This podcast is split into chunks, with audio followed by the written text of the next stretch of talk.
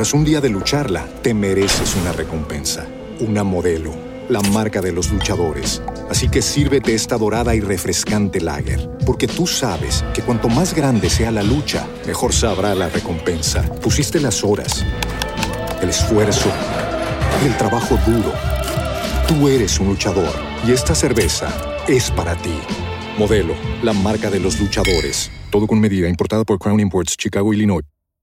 As a new Western Union customer, you can enjoy a $0 transfer fee on your first international online money transfer. Send money to your family and friends back home the fast, easy, and reliable way. Visit westernunion.com or download our app today to get started, and your first transfer fee is on us. FX gains apply, not available for credit cards and transfers to Cuba. Services offered by Western Union Financial Services Inc. and MLS 906983 or Western Union International Services LLC and MLS 906985.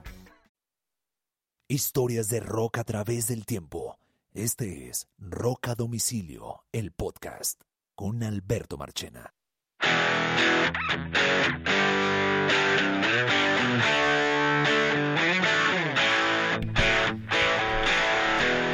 Hola, bienvenidos a este nuevo episodio de Rock a Domicilio. Mi nombre es Alberto Marchena y este podcast cuenta historias de rock a través del tiempo. Mi compañero de programa, una vez más, Carlos Oñoro, eh, empresario de eventos y de conciertos. Y hoy vamos a hablar sobre um, uno de los grupos más importantes de la historia del rock and roll, que ustedes eh, seguramente será muy familiar para todos ustedes y que pues um, vale la pena dedicarle este episodio porque se está cumpliendo aniversario de uno de sus álbumes más importantes, su álbum debut. Me refiero eh, al álbum The Doors de la banda The Doors, su álbum publicado el 4 de enero de 1967. O sea, hace muy pocos días este disco estuvo de aniversario y es uno de los mejores discos debut de la historia del rock y adicionalmente un disco lleno de éxitos y de una de las bandas más queridas, reconocidas y estudiadas del rock and roll. Es la historia de ese álbum de los Doors. ¿O no, ñoro? Claro, esta es una banda eh, demasiado significativa. Es tal vez una versión oscura de los Rolling Stones, nada que ver con los Beatles. Aquí todo es oscuridad. sí, todo es oscuridad, psicodelia y muchas drogas, ¿no? Eso sí es evidente. Lo interesante. algo de ¿Ah? filosofía como oscura, como nadaísmo, como, como todo está mal. Y bueno, sexo, drogas y rock and roll y poesía. Y ahí viene la policía y Sí, cualquier cantidad de historias. Vamos a concentrarnos en el primer disco y para hablar del primer disco, por supuesto, tenemos que hablar claramente de eh, la formación de la banda, porque fue lo que llevó a formar el disco. Solo como referente, quiero contarles que este disco, eh, solo para que lo ubiquen, tiene ah. grandes canciones, incluyendo esta, que es Break On Through, que es uno de los grandes clásicos de los Doors. Y adicionalmente a Break On True, que yo creo que es una de las cinco mejores canciones de los Doors, tiene por supuesto el que más es reconocido como su más grande éxito, el que es reconocido como su más grande éxito que se llama Light My Fire.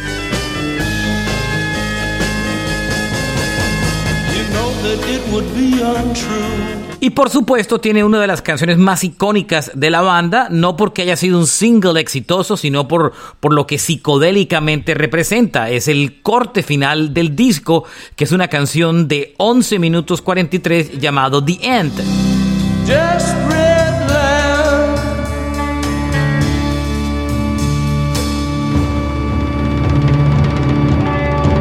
Es uno de los discos más importantes de la historia del rock, inclusive cuando la revista Rolling Stone saca sus listas de los discos más importantes y toda esta historia, este álbum aparece muy bien charteado. En, la primera publicación, eh, porque digamos que esta lista de Rolling Stone la han renovado constantemente, en la lista de los 500 primeros álbumes era el 42 En la lista más reciente, la que publicaron el año anterior, de los 500 discos es el puesto 86, porque lógico, los discos clásicos han ido perdiendo un poco su espacio para darle entrada a otros discos más contemporáneos y los votantes han cambiado, son votantes más nuevos que tal vez conocen un poco menos la historia y para ellos son más trascendentes otros discos. Pero ahí está, es uno de los 100 discos más importantes, no de la historia del rock, de la música en general. Y eso da mucho que hablar, ¿o? Sí, sobre todo que ellos mezclan ese, esa, ese, esa atracción que siente la gente hacia ellos de manera comercial, es decir, eh, a nivel nacional, de toda la gente que escucha música, con, unos intereses que tal vez solamente ellos pudieron plasmar de cierta forma. Eh, hay mucha poesía encima de las canciones las canciones, incluso estábamos hablando de Like My Fire, es un tema que dura 7 minutos 9 segundos. Hay partes habladas. Y Jim, digamos que Jim le da un, toque muy especial a la forma de cantar en un grupo de rock, y, como es en este caso. Bueno, vamos a comenzar eh, a contar la historia del grupo. Esta, esta banda prácticamente nace de una reunión de dos músicos que son Jim Morrison y Ray Manzarek. Manzarek es un, es un privilegiado, o sea, un superdotado en la manera de tocar el teclado. Tanto así que el grupo no tenía bajista. El grupo utilizaba el bajo en algunas sesiones de grabación, pero las funciones de bajo y teclado las ejercía el propio Manzarek desde, desde todo su instrumento, que es absolutamente maravilloso, ¿no, ñoro? Claro, lo que pasa es que el órgano, Marche, el órgano no solamente son las teclas que parecen que fuera un piano, sino que tiene también un teclado en los pies y la persona va con su piecito marcando los bajos, marcando el bajo. Correcto. Por eso son pocas las canciones de The Doors que se alimentaron de un bajista en el estudio. Morrison era la voz, se conoció con Manzarek eh, porque ambos estudiaban en UCLA, que es la Facultad de Cine y Televisión de Venice Beach, en California. O sea, total libertad a vida eh, por haber que se puedan imaginar. Se conocieron en julio del año de 1965 y ahí empezaron como a formar la banda. Eh, se les unió John Desmore como baterista, que era un tipo que venía de la, del mundo del jazz, del, del que están reconocidos como grandes bateristas. Los bateristas de jazz son precisos, estudiados, superdotados. Desmore venía de estudiados. Sí, son de los más tesos y los más estudiados. Morrison y Manzarek se reunieron eh, para formar la banda y por supuesto el guitarrista del grupo que se llama Robert Krieger, que es eh, eh, entre otras uno de los miembros más importantes y que compuso mucho de las canciones. Digamos que el, todos los créditos musicales del disco aparecen para la banda completa, no se suele adjudicar una canción para uno u otro. eso es lo que se acordaba mucho en el principio, pero siempre se ha sabido que que uh, Morrison no era un tipo que aportara en la parte musical, no escribía ni las canciones ni las, ni las melodías, él era un letrista, básicamente. El resto de la banda, Manzarek y Densmore, eh, perdón, y, Krieger, eran básicamente los tipos que hacían la música de las canciones, ¿no, ñoro?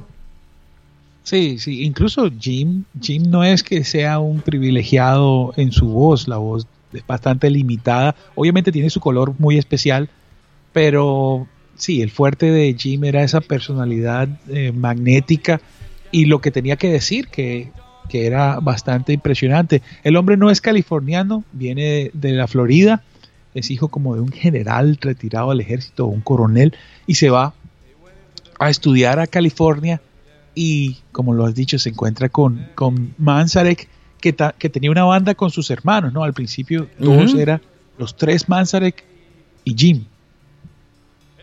Correcto. Eh, entre las cosas interesantes es que este fue un grupo que había un ambiente tan, tan, tan de como que de tan conectar a los grupos en ese momento dentro del mundo del, del rock, las disqueras estaban enloquecidos por firmar todo lo que apareciera, que este fue un grupo que prácticamente desde su inicio tuvo asequibilidad a, contratos discográficos. Eh, miren, la agrupación grabó su primer demo en el año de 1965. O sea, ellos se formaron, eh, este, este álbum debut aparece en el 67 y el demo original de la banda con el que empiezan a recorrer las compañías de discos lo graban en el año de 1965.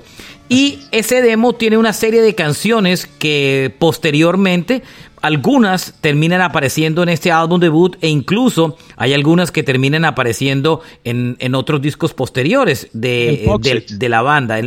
Pero sobre todo, mucho tiempo después, el, los demos, Oñoro, como usted bien lo decía, aparecieron en un boxes de CD de la banda. Yo tengo ese boxet y ahí están los, los demos que utilizaron para, para, para mostrar a las compañías discográficas, ¿no?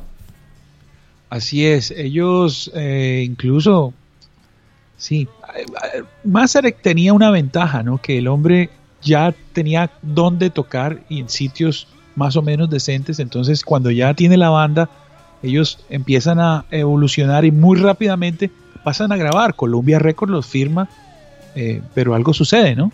Sí, Columbia es el que los firma Columbia los firma, es el primero que lo firma con un contrato, o sea, una super disquera, Columbia Records, los firma por un contrato de seis meses, pero se enredan porque no encuentran el productor adecuado para el disco.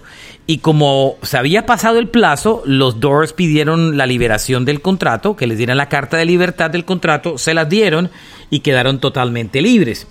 La historia es que lo primero que The Doors hace es empezar a tocar en un en el, en el, año 66, eh, entre febrero y mayo del 66, después de haber grabado ese demo, se vuelven como la banda residente de un bar en, eh, en Los Ángeles que se llama London Fog. Ahí, eh, Fog, para que no me malentiendan. Ahí empiezan a tocar y eso le sirvió ñoro para que el, cuando una banda se vuelve residente y que toca constantemente le da mucho training de manejar público y conectarse con la gente, ¿no? Sobre todo que Jim era la primera vez que cantaba. Él estaba muy inseguro. Él sabía lo que tenía en cuanto a sus textos, a su incluso a, lo que él podía proyectar como persona, pero su punto débil era la inexperiencia y una voz que todavía tenía que desarrollar. Correcto. Ahí estuvieron durante mucho tiempo de residente hasta entre febrero y mayo del año 66 para que se ubiquen y en mayo del año 66 eh, aparece la primera gran oportunidad y es cuando el famoso Whiskey a Go o Whiskey a Go los firma como su banda residente. O sea, pasan de ser residentes del London Fog al Whiskey a Go Y el Whiskey era el sitio en el Sunset Trip, el sitio de moda, el sitio importante. Y ahí fue donde finalmente quedaron expuestos a los ojos de una gran cantidad de fans y de todos los personajes de la industria de la música. ¿Cierto? En agosto, digamos que mayo del 66 empiezan a tocar en el whisky y en agosto del año de 1966 es cuando el presidente de Electra Records, en esa época Jack Holzman, se los pilla por recomendación de Arthur Lee, que era el vocalista de una banda llamada Love, que le dijo a Jack, oiga, váyase al whisky, vea a una banda que se llama The Doors, es una tremenda banda, póngale atención. Y Jack se va junto al, al que termina siendo el productor del disco, que se llama Paul Rothschild, y se pillan. ¿Ah? Rothschild, sí. Sí, Paul Rothschild se pillan a la banda y dicen: Estos manes son muy buenos, y los terminan firmando. Eh, los terminan eh, firmando, y a los poquitos días que se los pillaron y los firmaron en el whisky, el 21 de agosto de ese mismo mes, eh, los botan del whisky porque Jim Morrison empieza a hacer lo que siempre hizo durante toda su carrera. Y es que en medio de su viaje de drogas y alcohol, eh, terminó ah, eh, cambiando la letra de una de las canciones, utilizando palabras que estaban prohibidas para utilizar en los escenarios, movimientos no tan adecuados, y los terminan votando de residentes del whisky, pero que ya no era tan importante, Oñoro, porque ya tenían su contrato discográfico y lo próximo era dedicarse a grabar el álbum, ¿no? Así es, es eh, en esa presentación eh, Jim empieza a, supuestamente hacer un, un, poema que tiene escrito en la mente eh, sobre la tragedia de Edipo, pero la cambiaba de manera pornográfica y entonces los echaron.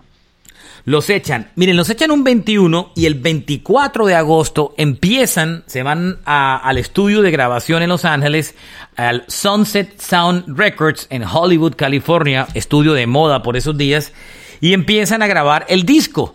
Un disco, y, y ¿saben cuánto tiempo lo graban, Oñoro? Siete días, entre el 24 y el 31 de agosto. Siete días. Esa es la época en que las bandas grababan enseguida su música. y con banda real. Esto no es con un poco de, canción, de, pues de, de, de, samplers y cosas de esas por el estilo. Es que en ese momento, Marche, en ese momento los estudios de grabación de los que estamos hablando son tecnología de última generación.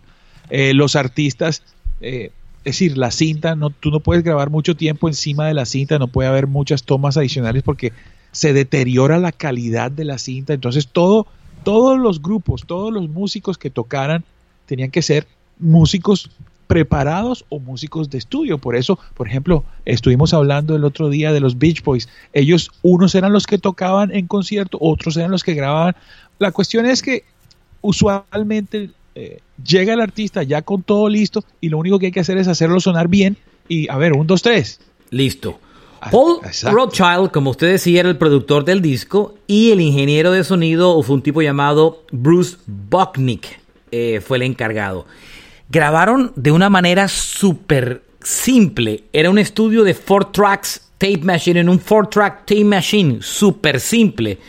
De, utilizaron tres tracks en uno metieron bajo y batería en una línea, en la otra metieron guitarra y órgano en la, dos, la voz, eh, en la tercera metieron la voz de Morrison y los overdubs la grabaron en, la, en, el cuarto track. Súper sencillo, ¿no, ñoiro? Sí, lo increíble, lo increíble de este primer álbum de The Doors es lo bacano que suena, los brillos que tiene. Es un disco que es tú le pones al lado a cualquier disco de la época y tiene un sonido muy especial, demasiado, mucho más depurado. Claro. No sé por qué. ¿Qué, era clave para estas bandas en esta época? Número uno, llegar ensayados. Ellos no llegaban al estudio a ensayar, ellos llegaban a grabar. Eh, y adicionalmente a eso, unos, los ingenieros tenían que ser muy tesos, Oñoro, porque grabar eso en siete días, un álbum, o sea, uno de los discos más importantes de la historia de la música grabado en siete días. O sea, ingenieros muy tesos y con unas formas, unos, unas, unas grabaciones análogas súper sencillas. ¿Ah? Sí, pero el sonido es, mágico, el sonido de este disco. pónganse unos audífonos de esos que tapan las orejas totalmente y pónganlo de pe a pa. Cierre, la, cierre esa puerta que nadie... ese disco suena muy bien. Correcto. Oiga, una cosa interesante del disco eh, es que hacía el debut de lo que por toda la vida terminó siendo el, logo de la banda, el logo de The Doors prácticamente debuta en, en, ese disco. Y hay una cosa clara y es que se marca la importancia de Morrison en el disco porque aparece los cuatro integrantes de la banda, pero aparece en gigante la cara de Jim Morrison y los otros tres integrantes aparecen en, fotografías a una escala más pequeña a un lado y el sello de Electra abajo. O sea, era clarísimo que le estaban dando, estaban explotando la apariencia física de Morrison para llamar a la gente y sobre todo llamar a fans femeninos, ¿no? Bueno, eh, el tema de la idolatría siempre ha sido muy importante, ¿no? Elvis, que es, posible que él que, que quisieran tener ahí a un post post Elvis, pues negativo, ¿no? Y tal. Eh, tomar la, imagen de, un eh, Mick Jagger que pues no era muy agraciado y, poner a este man que era todo un tipo contracultural rebelde, pero que era un actor prácticamente. Correcto. El disco, vamos a entrarnos en el disco, analizar el álbum. Es un disco básicamente sencillo, 11 canciones, eh, dos canciones muy largas, por supuesto. Light My Fire, versión de 7 y 10 minutos, que cuando se convirtió en un single de radio se hizo más pequeña, de 3 y pico. Y por supuesto la famosa versión de The End, que es la que cierra el álbum, que tiene 11 minutos 43. El primer single, la primera canción que se lanzó a la radio no fue Light My Fire.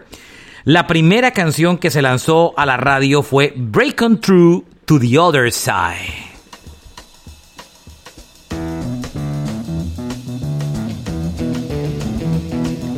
Una de las cosas que llama la atención de esta canción es el comienzo, la batería de John Desmore en la canción, ¿no, ñoro? Puro jazz, puro jazz. Oiga, puro jazz. Y además de eso, mezclado con unos soniditos medio bossa nova. La razón era que John Desmore se había ido a pasar unas vacaciones en Brasil. El tipo había venido en su cabeza con sonidos del Brasil y mezcló sus influencias del jazz con un poquito de bossa nova y le pone ese, ese sonidito medio bossa del estilo del inicio de la canción. Si no se lo habían pillado nunca, óiganlo para, para que estén, para que de pronto se les haga presente. Arje, es muy interesante. Este espéreme, este déjeme, espéreme, el sonidito, espéreme.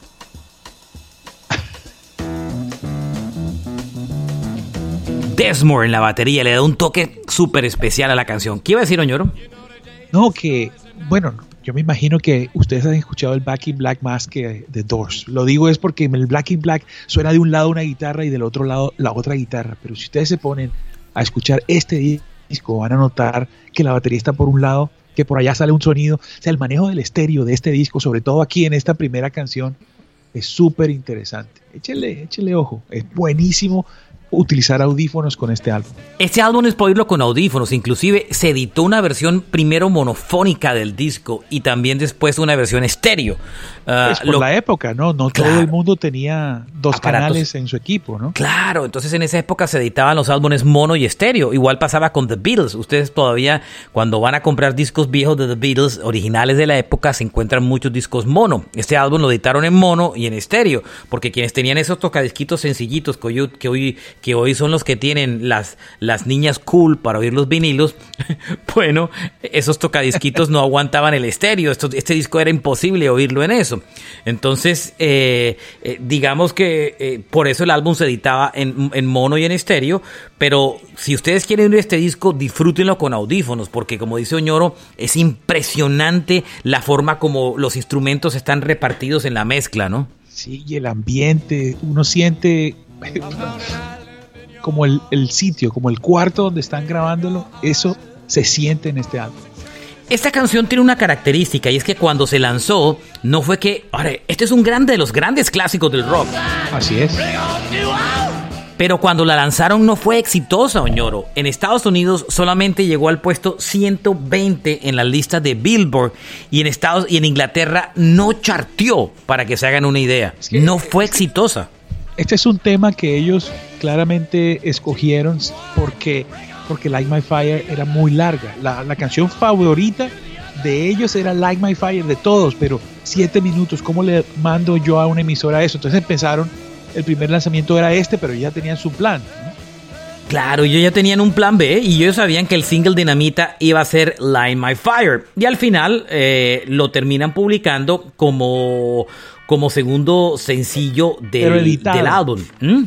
Fue una, fue una, como una pelea ahí porque le dicen, bueno, sí, todos estamos de acuerdo en que Like My Fire es la canción, pero brother, hay que cortarla, hay que hacer una versión para la radio porque así completa no nos la pasan. Entonces ahí empezó, empezó a sonar Light My Fire estamos adelantando. fue escrita por Robbie Krieger, que es el guitarrista de la banda, ¿no? Aunque aparece créditos para todos, Krieger fue el que escribió la música de la canción. Incluso el primer verso. Ah. Incluso el primer verso es de él.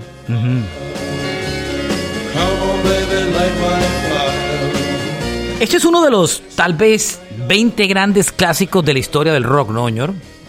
Sí, y el, por decirlo de alguna forma, el riff del teclado es inmortal. Claro, claro, Krieger marcando su propia canción, por supuesto, ¿no?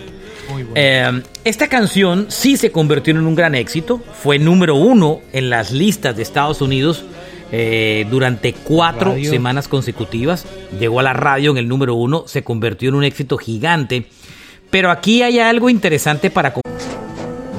Tras un día de lucharla, te mereces una recompensa una modelo, la marca de los luchadores. Así que sírvete esta dorada y refrescante lager, porque tú sabes que cuanto más grande sea la lucha, mejor sabrá la recompensa. Pusiste las horas, el esfuerzo, el trabajo duro.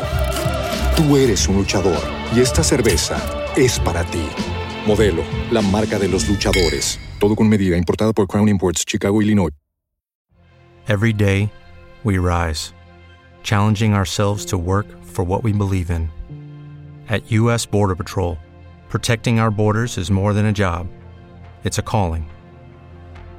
Agents answer the call, working together to keep our country and communities safe. If you're ready for a new mission, join U.S. Border Patrol and go beyond. Learn more at cbp.gov/careers. With the Lucky Land slots, you can get lucky just about anywhere. This is your captain speaking. Uh, we've got clear runway and the weather's fine, but we're just going to circle up here a while and uh, get lucky. No, no, nothing like that. It's just these cash prizes add up quick. So I suggest you sit back, keep your tray table upright, and start getting lucky. Play for free at LuckyLandSlots.com. Are you feeling lucky? No purchase necessary. Void where prohibited by law. 18 plus terms and conditions apply. See website for details. Comentar, Oñoro, y es el impacto del disco en Inglaterra, que lo, lo, lo habíamos hablado usted y yo antes de comenzar el podcast. Y es que esta es una banda que uno, que uno creyera que cuando apareció la rompió en el mundo y no fue así. Los Doors fueron grandes en Estados Unidos en su inicio, pero Inglaterra por lo menos no eran conocidos, pues los referenciaban, pero no pasó nada. Line My Fire ni siquiera alcanzó a rankear en, en, en, listas europeas, llegó hasta el puesto número 49, siendo número uno en Estados Unidos y siendo, y siendo tal vez eh, Estados Unidos un referente musical para el mundo. Usualmente cuando había fenómenos de esto de bandas rock, los ingleses siempre los traían y los ponían. Sin embargo, a pesar de ser número uno en Estados Unidos, tan solo fue 49 en, puesta, en listas de Inglaterra. Y el álbum, que es lo más sorprendente, el álbum no charteó. El álbum en Estados Unidos cuando debutó y cuando se lanzó llegó a la máxima posición que fue el puesto número 2. Hubo un disco que no lo dejó ser número 1 en Estados Unidos y es que se enfrentaron nada más y nada menos Oñoro que a Sgt. Pepper Lonely Heart Club Band de The Beatles. Imagínense. Claro, difícil, difícil la, co- la competencia, pero de todas maneras The Doors es una banda muy americana, a pesar de que, de que Una banda americana de las, de las, de las tesas, de las importantes, de las, de las reconocidas. Y sí, el disco no fue para nada exitoso en, en Inglaterra, pasó prácticamente desapercibido. Oñoro es que ni siquiera estuvo en la lista de los discos más vendidos en Inglaterra. Yo le acepto que haya sido puesto veintipico, treinta y pico. No charteó. A los ingleses no les interesó The Doors. Pero en esos momentos, ¿qué artista americano pegaba en Inglaterra? No sé, pero bueno, yo sé que era el momento de la invasión inglesa con The Beatles y toda la historia, pero es que eran número uno en Estados Unidos, tenían que tener un referente. Yo tengo una sensación, Oñoro, y mi sensación es que más que una discriminación en in- inglesa, yo siempre he pensado que Electra, la compañía en la que estaban firmados, era una compañía muy enfocada en el mercado americano y no tenía un pie tan fuerte en Estados Unidos. No, eso que has dicho, esa es la razón. Si, si por el contrario, por el contrario, Electra, el primer logro de Electra es tener una oficina en Nueva York para, para cubrir las dos, las dos costas. Yo creo que eso vendría después, ¿no? Electra en ese momento era un súper, tenía una tecnología súper en sus estudios, pero pues era una, una disquera americana, no creo que tuviera tanto poder por fuera. Correcto. Muy bien, y este es el detalle importante. No fueron exitosos en Inglaterra. Eh, hay una cosa curiosa. Light My Fire y el álbum chartearon por primera vez, el álbum The Doors y la canción Light My Fire chartearon hasta el año de 1991 en Inglaterra. Porque ese año, ñoro, se publicó o se lanzó la película de eh, los Doors Oliver de- Stone. de Oliver Stone, correcto. Y el single llegó hasta el puesto número 7 en las listas y el álbum ranqueó hasta el puesto 43. No. Era la primera vez que charteaba el disco en listas inglesas. Y hay otra cosa, Marche. En el año 79, Francis Ford Coppola, eh, después de sus dos padrinos, graba en las Filipinas Apocalypse Now. Y nada más y nada menos, del minuto 0 al minuto 11, pone completica The End. Y eso en ese momento, eh, con esa película tan tesa, eh, yo creo que de Doors, todo el que se vea Apocalypse Now va corriendo o a escucharlo o a comprarlo, pues en estas épocas a escucharlo, pero... Correcto. Um, la inmortalizó a The Doors. Vamos eh, a otra canción que es el corte 2 del disco.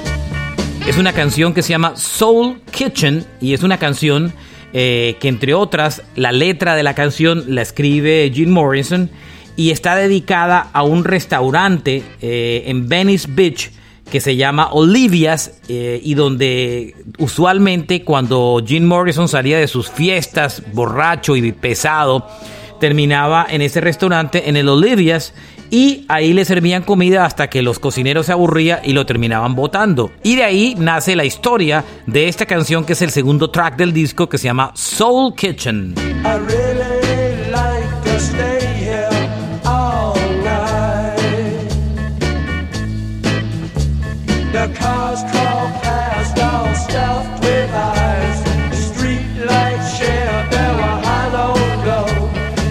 El tercer track del disco, ñoro, es una canción que se llama The Crystal Ship. Y esta canción que muchos consideran, este fue el lado B del sencillo The Light My Fire. En esa época se lanzaban discos de 45 y en el lado B aparecía esta canción. Muchos creen que esta canción The Crystal Ship eh, hablaba sobre el consumo de LSD, pero no es así. Realmente la canción eh, Morrison la escribió la letra, la letra dedicada a, la, a una ruptura súper trascendental en ese momento de su novia que era May Werble, que inclusive le, escrita, le escribe dos canciones en este disco. Y a ella le escribió esta canción, que era el tema 3 del álbum llamado The Crystal Ship. Nave de cristal.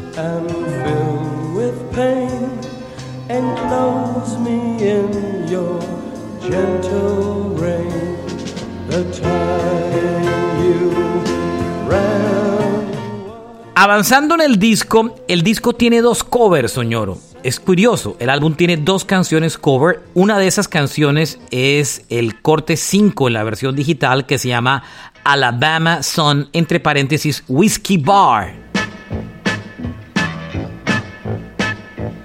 Esta canción es muy curiosa porque esta canción es una ópera del año de 19... hace parte de una ópera del año de 1927 llamado Rise and Fall of the City of Mahogany.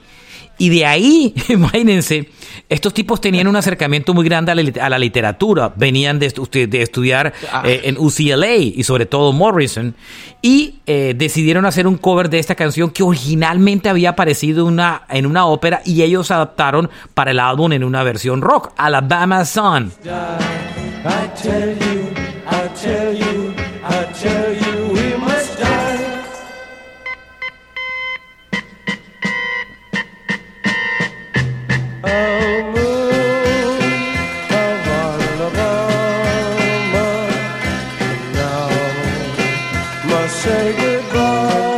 Es que suena una ópera, ¿no, ñoro? suena muy circense la cosa, ¿no? Suena, como un circo, eh, correcto. Salen los payasos. stage. Sí. Light My Fire es el corte 6 en la versión digital y después el 7 en la versión digital es Bark Backdoor Man, que es otro cover. Ah, de Willie Dixon. El clásico de Willie Dixon que hizo famoso Howlin' Wolf. Blues al piso.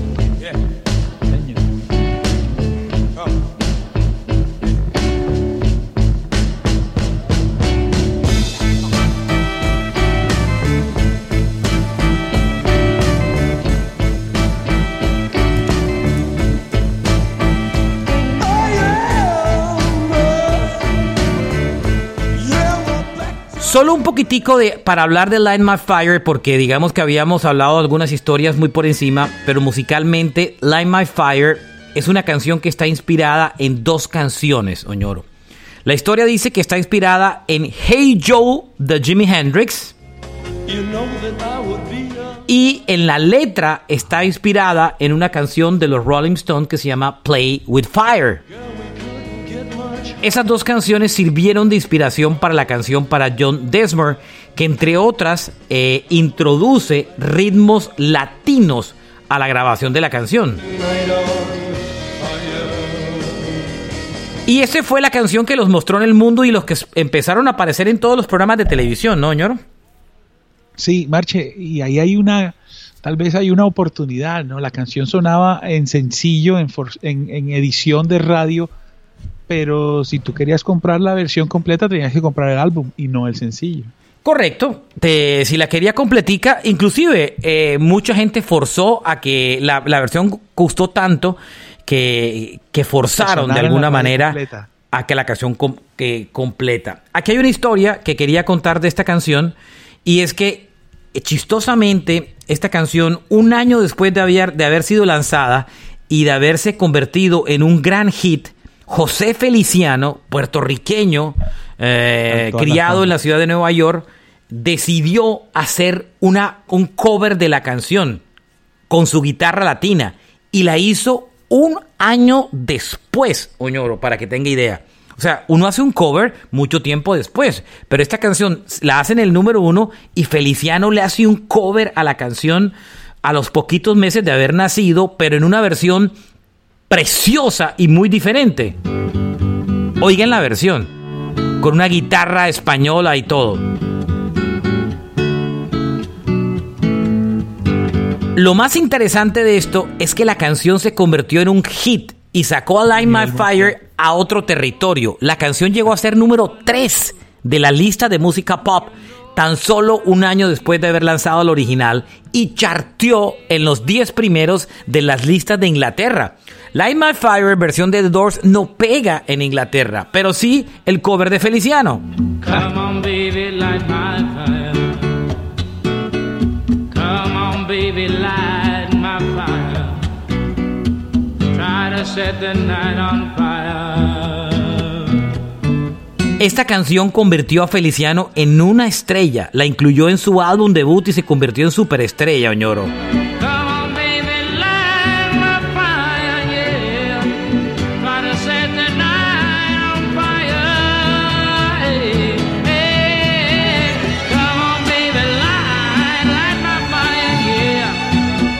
Súper diferente, mejor dicho, musicalizada diferente y se convirtió en un éxito gigante, gigante, gigante la canción. Esa acción es muy curiosa, ¿no? Pegó en Australia, Brasil, Canadá, Francia, Irlanda, Holanda, Nueva Zelanda, España, Suecia, como lo habías dicho, sexta en el Reino Unido y en la Billboard del número 3. Increíble.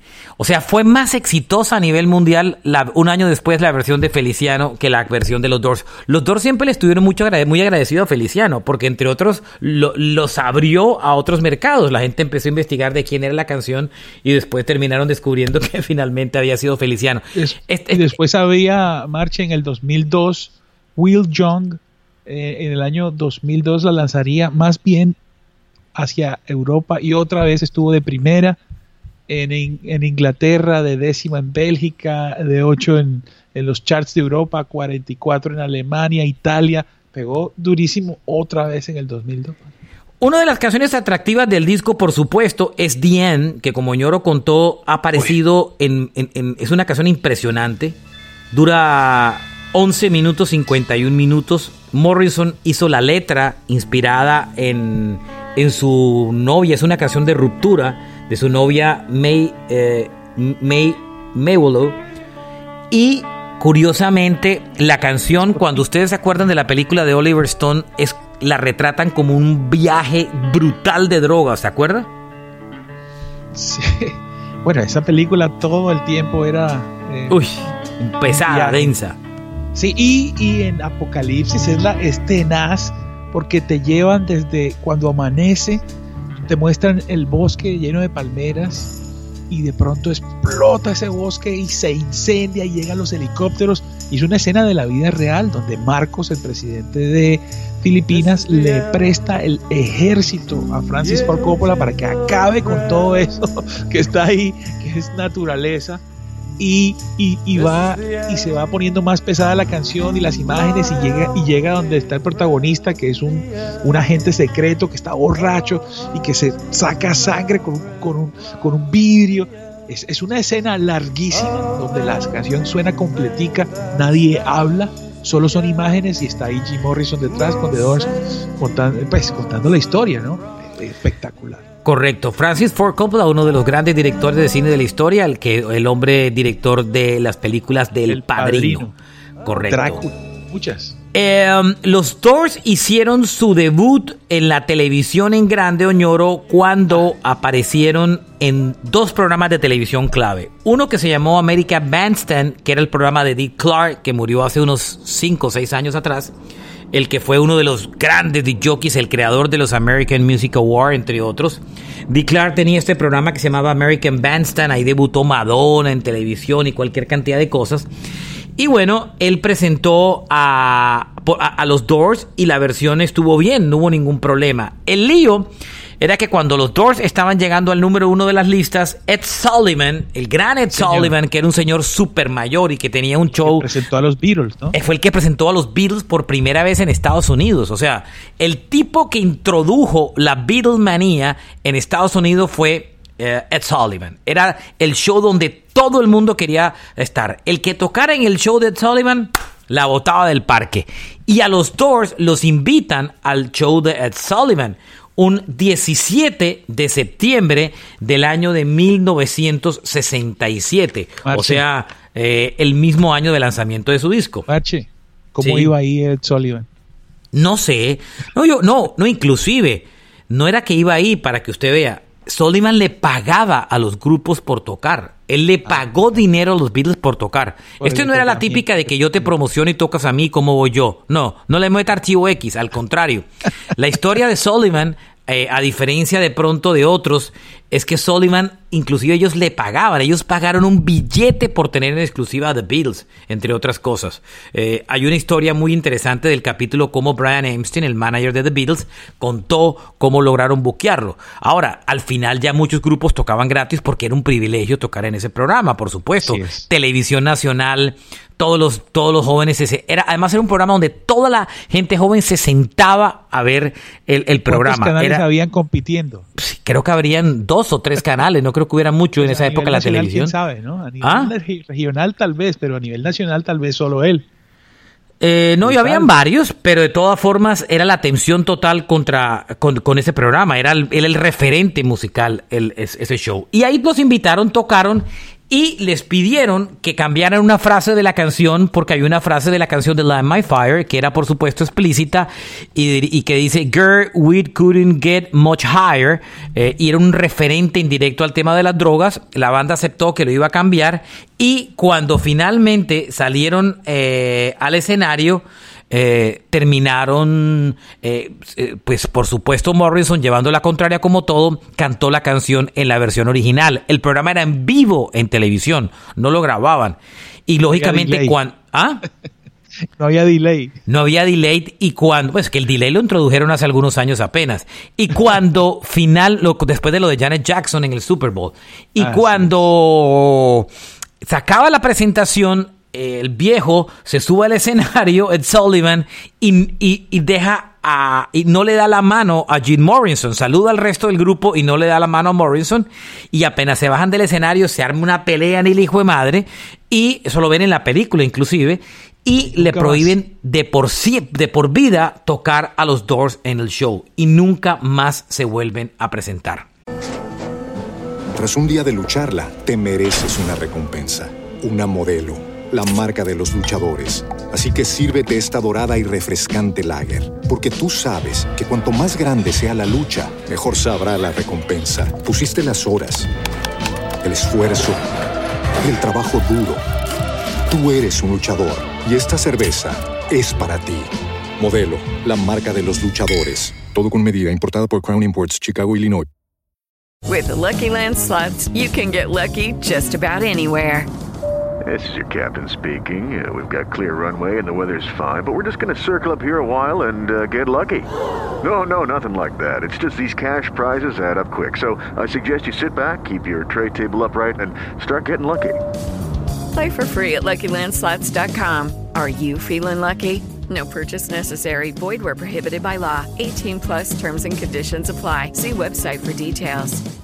Hey guys, it is Ryan. I'm not sure if you know this about me, but I'm a bit of a fun fanatic when I can. I like to work, but I like fun too. It's a thing. And now the truth is out there. I can tell you about my favorite place to have fun. Chumba Casino. They have hundreds of social casino style games to choose from with new games released each week. You can play for free anytime, anywhere and each day brings a new chance to collect daily bonuses. So join me in the fun. Sign up now at ChumbaCasino.com. No purchase necessary. BGW. Void were prohibited by law. See terms and conditions. 18 plus. Ellos han dicho, no, es que solamente queríamos tocar una vez. Sí. Ahí hay otra pelea adicional y es que cuando eh, Morrison se fue de vacaciones a Inglaterra y el grupo se quedó en Estados Unidos, resulta que se quedaron en, haciendo un... Les llamaron a los Doors para ofrecerles aparecer en un comercial de televisión de la Buick, donde decía que Buick Light My Fire. Y se lo contaron a la banda, les ofrecieron 700 mil, 75 mil dólares, que era un platal en esa época, En ese Oñoro momento, mucha plata. en el 68 por una sincronización 75 mil dólares. Y um, el resto de la banda lo estudió y bueno, sí, listo. Y pues no aparecía Morrison. En esa época no había celulares ni nada. Morrison perdido. Y dijeron, bueno, este man no está, listo, probamos, necesitamos el billete. Y dieron la aprobación. Cuando Morrison regresó de viaje y se pilló que habían dado la, la- aprobación para un comercial, llamó, cogió por teléfono y llamó a la Buick y les dijo, donde ustedes lleguen a utilizar la canción en un comercial, yo cojo y estrello mi carro contra todas las vitrinas que haya de la Buick en todo Estados Unidos. y Y al final que- tuvieron, ah, Lo peor es que la banda lo buscó a él por cielo y tierra para decirle, oye, Jim, tenemos esto, no sé qué. Más no aparecía. No aparecía, no aparecía. Así fue como cuando se murió, no aparecía. Entonces, eh, ¿qué les cuento? Ahí terminó, ahí terminó toda la historia y, finalmente no utilizaron el comercial, pero al final este álbum, eh, como contamos, eh, se convirtió en uno de los discos más importantes de la historia del rock. La revista Rolling Stone los cogió como el disco 35 en la categoría de rock más importante dentro de los 500 álbumes. Uno de los grandes, grandes discos del rock. Y después ahí sí vino una carrera de éxitos. El siguiente álbum apareció en el año, unos, unos añitos después, nada más creo que un año después, se publicó el siguiente álbum, el Strange Days.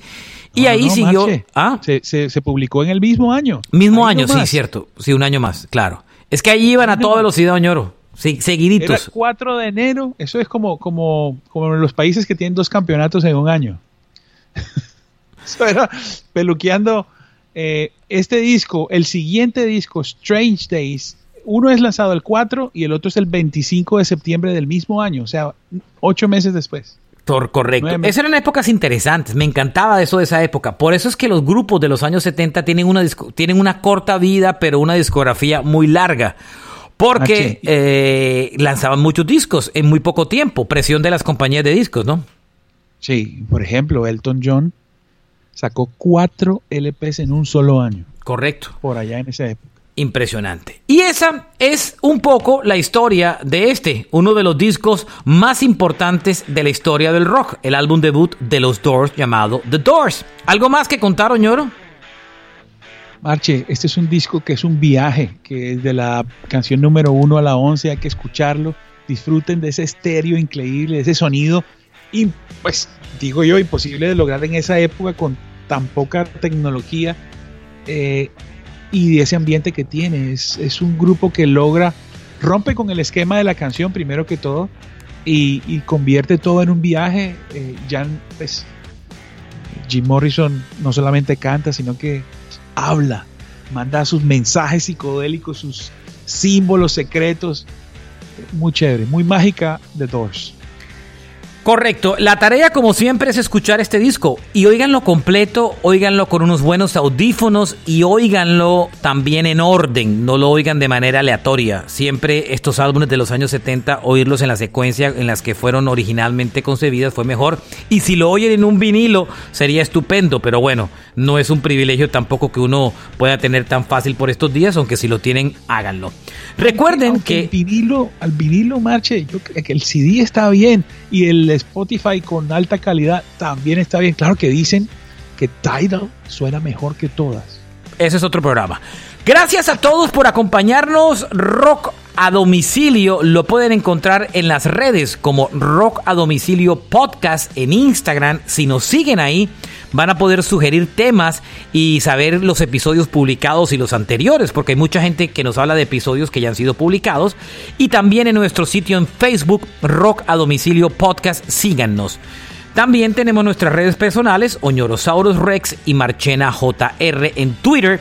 Y recuerden, si les gusta este programa, suscríbanse en su plataforma favorita.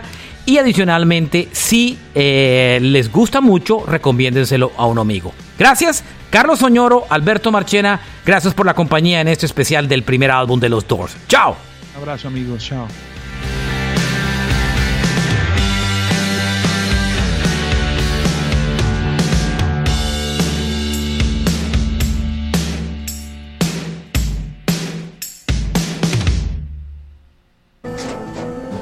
Tras un día de lucharla, te mereces una recompensa, una modelo, la marca de los luchadores. Así que sírvete esta dorada y refrescante lager, porque tú sabes que cuanto más grande sea la lucha, mejor sabrá la recompensa. Pusiste las horas, el esfuerzo, el trabajo duro.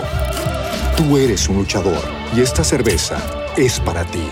Modelo, la marca de los luchadores. Todo con medida, importada por Crown Imports, Chicago, Illinois. Lucky Land Casino asking people what's the weirdest place you've gotten lucky? Lucky? In line at the deli, I guess? Aha, in my dentist's office. More than once, actually. Do I have to say? Yes, you do. In the car before my kids' PTA meeting. Really? Yes. Excuse me, what's the weirdest place you've gotten lucky? I never win and tell. Well, there you have it. You can get lucky anywhere playing at LuckyLandSlots.com. Play for free right now. Are you feeling lucky? No purchase necessary. Void where prohibited by law. 18 plus. Terms and conditions apply. See website for details.